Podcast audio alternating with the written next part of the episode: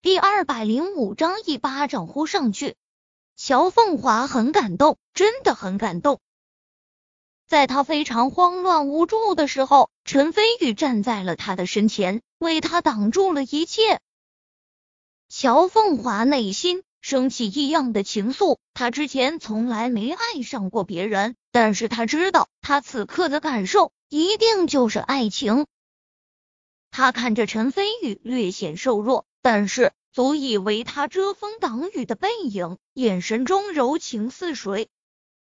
而在陈飞宇的对面，卓征一开始很愤怒，突然他冷笑一声，神色间充满了轻蔑，撇嘴道：“陈飞宇，这里是省城，不是明记市。省城之中卧虎藏龙，在这里最主要的是要有自知之明，因为有很多人。”都是你得罪不起的，而得罪这些人的后果，你绝对承担不起。而我卓家大嫂正是你惹不起的人。卓征说到这里顿了顿，不过神态越发的高傲，气势也越发的凌人，道：“我卓家在省城耕耘数十年，早已经成为省城最为顶级的豪门之一。在商界，我们卓家涉足房地产。”医疗、教育等诸多关键领域，在政界，我叔叔是长林省的副省长，而且跟军界也有良好的合作关系。至于我，从小便接受精英教育，十八岁的时候就担任副经理，参与家族企业。三年前去英国留学深造期间，还成为华人商会的理事。现在虽然刚刚回国，但用不了多久，我就会接手家族企业，正式踏入商界，成为省城商圈的新星。而你区区陈飞宇，和我比起来，又算得了什么？只要我愿意，随便动用一点能量，就能像碾死蚂蚁一样，轻而易举的碾压你。卓征神色高傲，昂起下巴，盛气凌人，完全没将陈飞宇放在眼里。当然，卓征也有自傲的本钱。秦雨欣和秦诗琪一惊，想不到卓征竟然这么优秀。陈飞宇却是神色平淡，甚至连眼神都没有一丝的波动。怎么样，陈飞宇？我最后给你一个机会，立马给我让开！我要带凤华去我的包厢喝酒，如果你不识趣的话，后果可不是你能承受的。卓征自傲的冷笑道：“卓家在军政商三界都很有势力，他相信只要陈飞宇智商正常，就绝对会乖乖的让开。”想到这里，卓征嘴角已经翘起了得意的笑意，仿佛是看到陈飞宇被吓得噤若寒蝉，又是恐惧又是后悔的样子。然而，卓征失望了。陈飞宇撇撇嘴，说道：“你说完了没？”什么？卓征一愣，有些没反应过来。说完了，你就可以滚了。陈飞宇淡淡地道。乔凤华和秦家姐妹顿时扑哧一声娇笑出声。卓征大怒，他虽然自认为是社会精英，但是不代表他不会动手，尤其是被一个外地来的土包子给鄙视了，而且还是在他未婚妻面前，卓征就更加不能忍。他妈的，不给你一点颜色瞧瞧，你是不知道怎么在省城乖乖做人。卓征大骂一声，突然快步向前两步，一个侧踢就朝陈飞宇太阳穴飞踹过去。他自幼接受严格的精英教育，不但学过跆拳道、柔道，而且还在英国学过击剑，一个人打七八个人完全没有问题。他这一脚速度很快，力道十足。乔凤华和秦家姐妹关心则乱，忘了陈飞宇是武道高手，惊呼出声：“我这一脚踹中了，陈飞宇最少也会成脑震荡。要怪就怪你不长眼，得罪了我卓大嫂。”卓征心中暗自冷笑，眼看着就要踹中陈飞宇，卓征的嘴角已经翘起得意的笑意。突然，陈飞宇目光一凝。轻蔑之色一闪而过，突然大踏步向前，直接伸出一巴掌，后发先至，狠狠呼了上去。顿时，只听啪的一声脆响，卓征在空中直接被扇飞了出去，重重的摔在地上。原本俊俏的脸颊更是又红又肿，嘴角也出现一丝血丝。你，你竟然敢打我！卓征被打蒙圈了。他从小到大还是头一次在自己的地盘被人揍，随即怒不可遏，歇斯底里般朝陈飞宇扑过去。陈飞宇冷笑一声，丝毫不客气，一脚踹在卓征的小腹，把他狠狠踹飞出去。卓征摔在地上后，只觉得小腹里面好像搅在了一起，痛得冷汗直冒，看向陈飞宇的眼神中。满是仇恨之色。你要是不服，尽可以去喊人，不管什么手段都可以施展出来。我就在这个包厢等着，希望你不会让我失望。陈飞宇轻蔑而笑，突然走上前，像拖死狗一样拖着卓征的后衣领，直接给扔到了门外。关上门，陈飞宇转过身来，拍拍手，撇嘴道：“真是聒噪。”秦家姐妹相视而笑，他俩就喜欢陈飞宇嚣张的这么顺其自然的样子。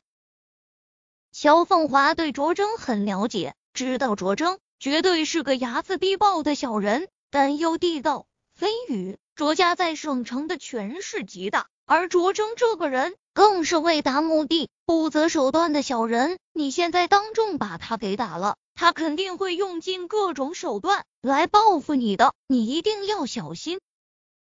乔凤华虽然看卓征很不爽，但是也不得不承认，卓征的确很优秀，和那群只知道飙车泡妞的富二代完全不在一个层面上。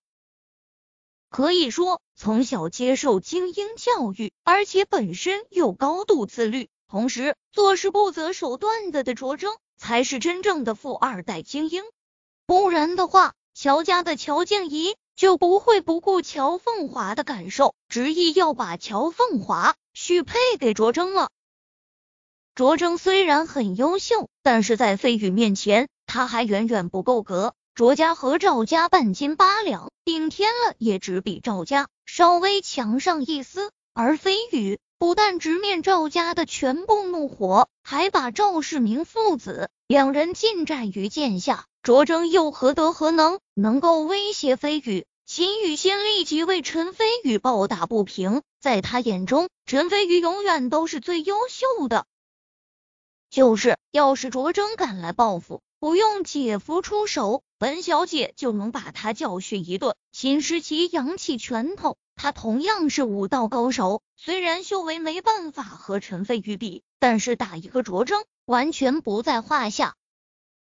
陈飞宇摇头失笑道：“放心吧，区区卓征的报复还没放在我的眼里，甚至我反而还希望他能赢一次来这里找我报仇。对于他这种人，只有把他彻底打服了，他才会乖乖听话。”说到这里。陈飞宇眼中闪过一丝厉芒，乔凤华这才反应过来，是自己想多了。陈飞宇是真正的武道高手，而且背后还和军方关系匪浅，完全不用担心卓征。乔凤华这才放心下来，心里对陈飞宇充满了信心。却说卓征。愤恨不已的走回自己的包厢后，何超等人见到卓征狼狈的样子，顿时大吃一惊。卓大少，这是什么情况？是谁这么不长眼，敢跟您动手？何超惊讶道。他虽然来省城的时间不长，但是心里很清楚，卓家绝对是省城顶级的豪门贵族，甚至可以说卓家在省城可通天。